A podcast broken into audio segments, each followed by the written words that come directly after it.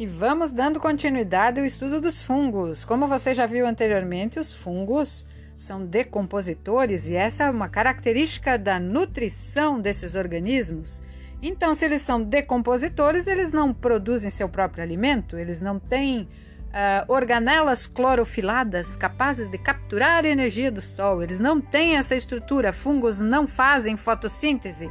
Então, os fungos são considerados organismos heterótrofos, ou seja, precisam se alimentar de outros organismos vivos, precisam se alimentar de nutrientes que estão presentes em outros organismos.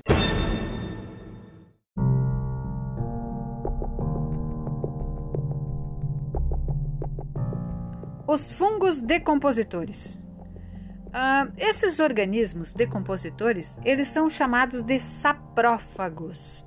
Saprófagos vem do grego, da palavra sapros, que significa podre, e fagos, que significa comedor.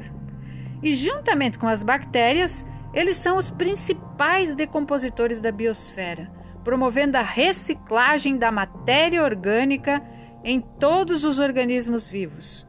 A maioria dos, dos fungos vive no solo mesmo, tá, galera? Obtendo nutrientes dos seres que já se foram, já partiram para a terra dos pés juntos.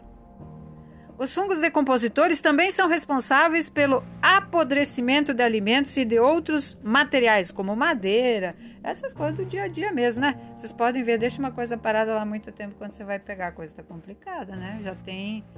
Os fungos já estão lá comendo tudo.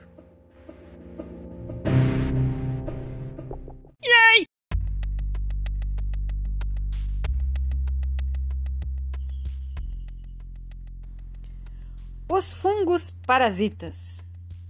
Estes organismos vivem à custa de outros organismos vivos, prejudicando, muitas vezes, ou até levando à morte, e são classificados como parasitas, ou seja, aquele ser que está ali só tira, tira, tira, tira e não dá nada em troca. Em outras ocasiões, pode causar doenças, né? chamadas parasitoses, né? É, e nas plantas causam ferrugem, como por exemplo a do café, que já é gera um problema econômico bastante sério, e também as micoses. É, turma, aquela que quando você usa o tênis muito apertadão, com aquela meia muito grossa, e aí você vai tirar a meia, eu nem vou falar o que sai de lá, né? Aquele ar gasoso que sobe, enfim, né? E aí no meio dos dedos é, tá aquela pelezinha mole. É, aquilo lá tá sendo comido pelos fungos mesmo, tá?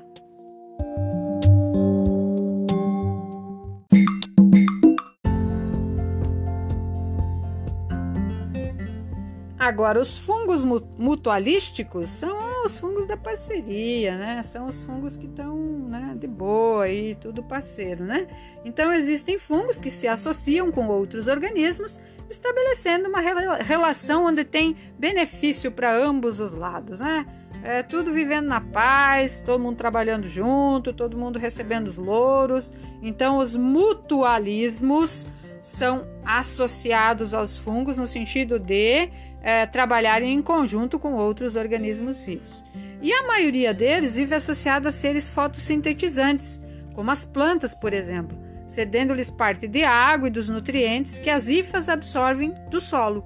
As plantas seguem aos fungos certos açúcares e aminoácidos, e assim eles seguem a vida muito felizes, né? Dividindo todas as despesas e colhendo todos os benefícios.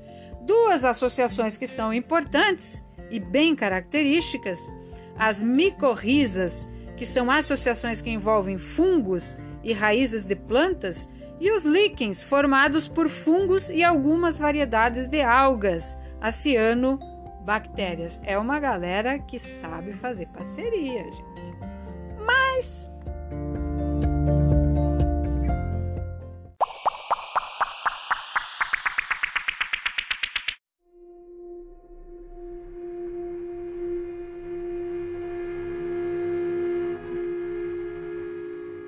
também no meio dessa galera toda que gosta de decompor os fungos predadores. É isso mesmo, turma.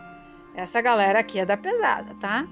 Esses predadores, na maioria das vezes, eles agem da seguinte forma: eles, as hifas secretam substâncias aderentes que colam, que é, são pegajosas e aprisionam uh, tudo que elas tocarem.